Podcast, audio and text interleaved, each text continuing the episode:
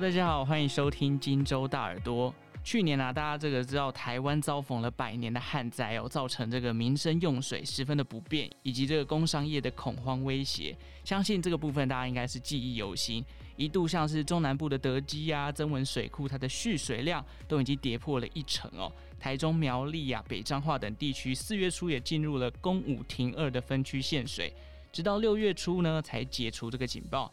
那南部的供水同样也亮起了橙灯，扮演台湾粮仓的我们提到的这个云嘉南地区，许多的农田呢也因为缺水而被迫停耕。讲到这个部分，水资源真的是关乎民生用途跟经济的发展，但很多人可能不知道，台湾的降雨量其实是全世界平均的两倍以上。但是受到降雨区跟这个季节分布不均的影响，河流又短，然后又很湍急，使我们被这个联合国呢列为世界上最缺水的地方之一。那此外，这个近年这个大家都知道嘛，这个极端气候影响非常严重，降雨时间更短，但是强度又更强，这样非旱即涝的状况，它就频繁的恶化了。那当这个同岛一命呢，不能只是口号啊，我们应该要去想一下，如何提升这个水资源的这个调度跟弹性呢？那今天呢，我们邀请到的是这个经济部水利署的署长赖建信署长来跟大家分享一下，在气候变迁下，台湾水资源的策略怎么样同岛一命去抵抗这个缺水的噩梦。署长好，啊，沛甫好，大家好。根据这个联合国政府间气候变迁专门委员会，简称 IPCC，他们在第六次的评估报告里面有提到，这个人为暖化造成的气候变迁冲击，其实已经是无法避免、不可逆了。那像是欧洲啊、美国、中国现在都面临这个大旱的危机，因此我们也是身处在地球上的台湾嘛。这个针对未来气候变迁所导致的旱灾呢，政府有什么样的作为？可不可以请署长跟我们简单的说明一下呢？那过去大家的印象就是说南部下雨下的比较多，嗯，那每一年都不一样，这显示气候变迁它的变迁的快速。啊，在今年啊，特别是全世界五大洲，不管是我们看到的欧洲，大家啊经常去的莱茵河，莱茵河因为水啊几乎快断流了。法国也是一样的情况啊，在中国，那甚至是整个长江的这个沿岸啊，都有啊这个情况发生。啊，美国也不例外。当然，台湾事实上我们现在有一个长期的计划，就是到民国一百二十五年，长期的水资源的发展，我们如何去做规划？全世界的科学家跟我们讲的，北极的冰川在融化，那可能啊、呃，地球的温室气体效应的关系，然后温度上升，那我们就分别针对上升不同的情境来设定。那我们预估啊，未来啊，对我们台湾可能的影响就是热的地方啊，时间更长，是不下雨的日子更长。嗯，那一旦下雨啊，就是倾盆大雨这样子下。那基本上有四大策略，啊，开源、节流、调度、备源。嗯，开源节流大家都耳熟能详。那调度跟备源啊，啊，调度就是在我们台湾，我们就是把它当做一个系统，系统内还有系统。啊，最明显的例子是我们在一百一十三年啊，南部地区两个主要的水库，中文水库跟南化水库，把它连接起来。嗯。啊，水库连接起来的话，就可以发挥一加一大于二的一个功能。那对于我们南部地区的这个供水稳定，就非常大的帮助。同样的工作，我们在啊北部地区已经啊陆续的完成。是说我们在一百零九年的时候就完成了板新地区的这个水二期的供水计划，让翡翠水库的这个水源可以跟桃园啊互相来调度，那石门水库啊就不会有那么大的负荷。嗯，那最后我要谈的所谓的备源，那备源我常常举一个例子，家里面可能就买一个汽车停车位，嗯，就好像水库的供需一样，供给等于需求。那平常我们一个停停车位是够的，是，可是有时候我们可能更多的客人来我们家里面，我们需求可能会更多，或是因为气候变迁的影响，有时候不下雨的时候，我们就要更多的 backup。那这种备援的措施，就比如说是战备的水井。那这些战备水井，我们在各主要城市把它啊预备了。嗯，那将来我们面对所谓的极端气候对我们的影响，我们就可以趋吉避凶。所以我们用四大的策略，然后拟定了非常多的一个工作。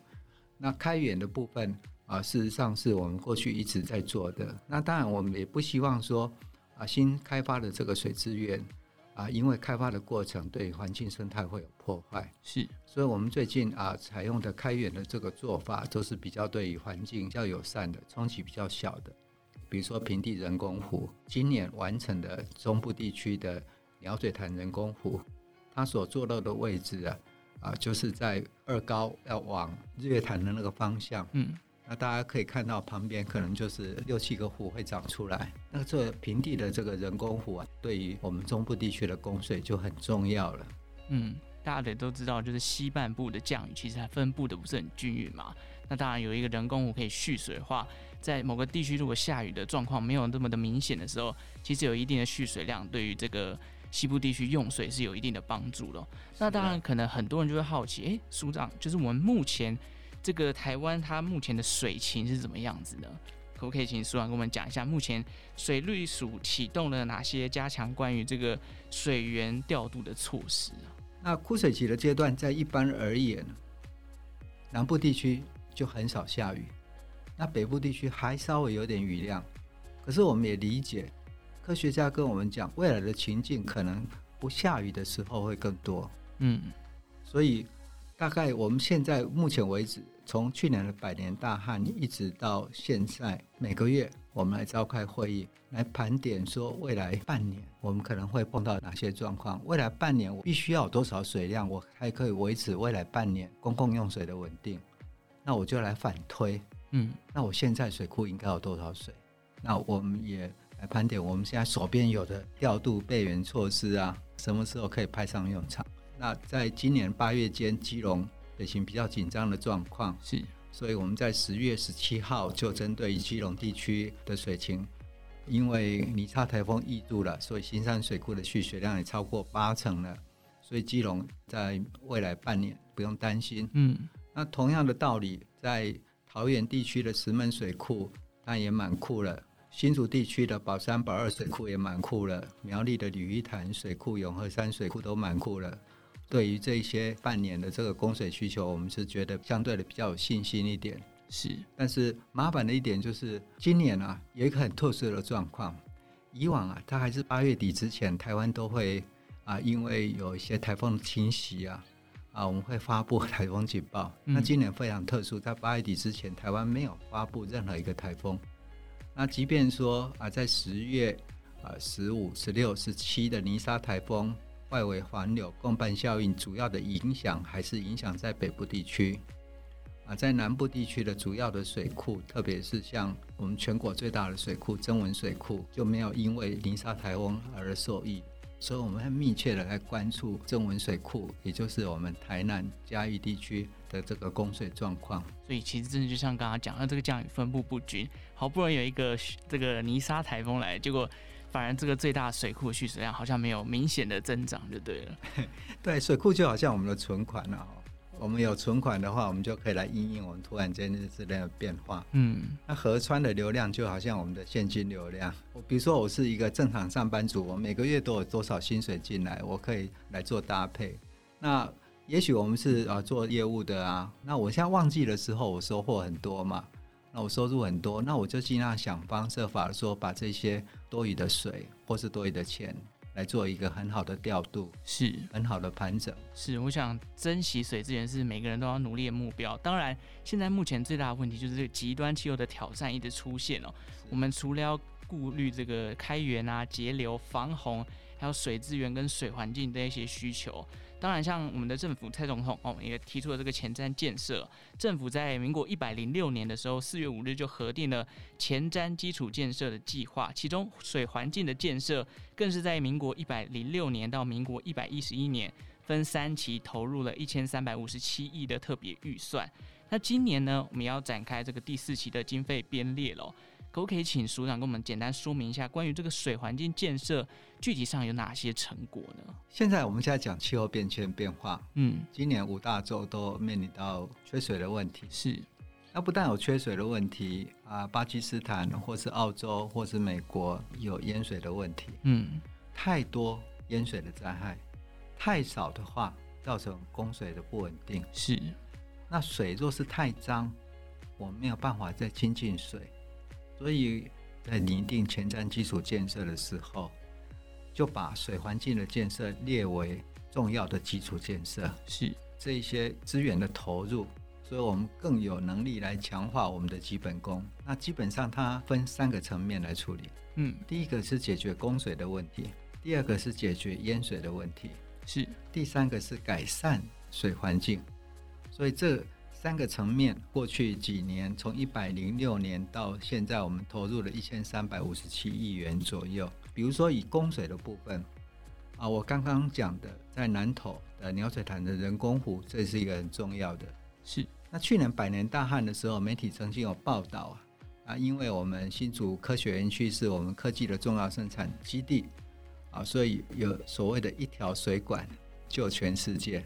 嗯哼，因为去年也缺晶片，那所谓一条水管就全世界是，当新竹若是没有水的话，这些生产基地没有办法生产出我们所足够的晶片之外，全世界更不可能有这些晶片的这个供给。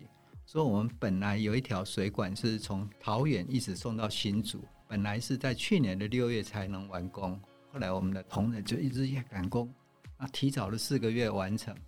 要刚好在我们这个新竹的宝山跟宝山第二水库蓄水率逼近于三 percent，快接近空库的时候，就借由这个水管从桃园地区来供给水量，嗯，而让我们重要的生产基地可以啊生产不中断，来救了全世界。那这个也是前瞻基础建设。那除此之外的话，我刚刚讲的，我们要有备援嘛，所以我们要备援水井。在去年百年大旱之前，我们就在全国各主要的城市都开辟了备源水井。有一句话说：“不能宁可凿井。”嗯，所以我们事先把水井把它预备起来。那另外还有很关心，比如说环境保育的团体认为说，很好的地下水资源，特别是伏流水是可以很好的开发了。所以，我们高雄地区我们开发了将近四十万吨的浮流水。一天可以供给四十万吨，它的概念是几乎是一天，因为这个浮流水的开发，而可以供给到一百六十万人哦的供水所得。是，那这个就是前瞻建设啊，我们过去的成果。那减少淹水灾害的部分呢，我特别要说明一下，就是说，以往没有前瞻建设之前啊，各地方政府所负责的排水或是河川呐。可能经费有限，它就不可能系统性的做治理。嗯啊，所以透过这样子来协助地方政府做治理。在尼沙台风的时候，宜兰地区啊有比较严重的淹水。是，那这严重的淹水，它淹水三十公顷左右，然后深度差不多是八十公分。过去相同的雨量，比这个我们尼沙台风的雨量不到一半的的这个降雨啊，在之前。宜兰地区同样下这个一半的雨，它淹的面积啊超过了一百倍。那所以我们要怎么样让我们淹的面积愈少，退水退得愈快？嗯，就是前瞻基础建设在解决水患的问题最主要的目的。那这个不管是在宜兰，特别是在台南，比如说是台南的高速公路旁边永康交流道旁边所谓的三爷溪。是，那这三爷溪的治理也是因为这样子有比较好的治理的成果。民国八十三年，那时候我当兵，然后因为台风的关系啊，高速公路快淹水了，就我太太也是过去的女朋友要来看我，当时我在凤山来受训，她没有办法通过，因为淹水了，因为淹水。哇，所以我们期待说，我们尽量我们减少我们水患啊。啊，对我们生活的这个影响，这个是前瞻基础建设的第二大部分。那第三大部分就是我刚刚讲的水环境。水若是太脏，环境若太杂沓，它不愿意亲近。所以我举例来讲，像新竹就有微笑水岸。嗯，所谓的微笑水岸是从头前溪一直到新竹的南寮渔港，再往南，然后沿着海岸，他们做了十七公里的海岸线的自行车道。是，然后。啊，大家都是有兴趣到网站上面去看啊，可以看到一个就是很多的啊朋友很喜欢去拍照的，叫鱼鳞天梯，这个也是前瞻基础建设的一个成果。那过去我们都看到我们在海岸里面，我们都看到很多的混凝土块。其实我们大家在那边看夕阳，我们是希望要看到很好的天际线，是很好的沙滩。可是不幸的是，过去我们都是用硬性的工法。然后很高耸的呃这个黄风墙啊，或是海堤啊，而阻绝了我们亲近自然的机会。嗯，那也因为这样使所有改善啊，比如说是像台南的月津港，或是台南市的竹溪啊，这一些都是在啊水环境建设之下所做的一个很好的结果。那台中市啊，那条川啊，绿川，过去我们没有整治之前啊，它因为水很脏，然后又没有适度可以在坐在那边休息的地方，嗯，所以后来我们就跟台中市政府做一些合作，那把它做改善。是，而总而言之，我们分了三个部分，解决我们用水的问题是第一个部分，第二个部分是解决灾害的问题，第三个部分是改善我们水环境的问题。那这个就是前瞻基础建设。在水环境建设上面的工作重点，是从供水、水环境还有防灾这三块去做了很多的努力哦。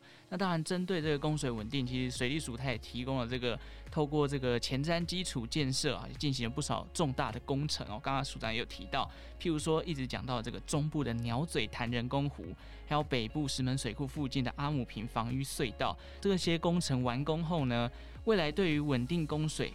哎，署长能不能跟我们透露一下？哎，发挥多少的功用啊？基本上，我们中部地区彰化大部分都是用地下水。是。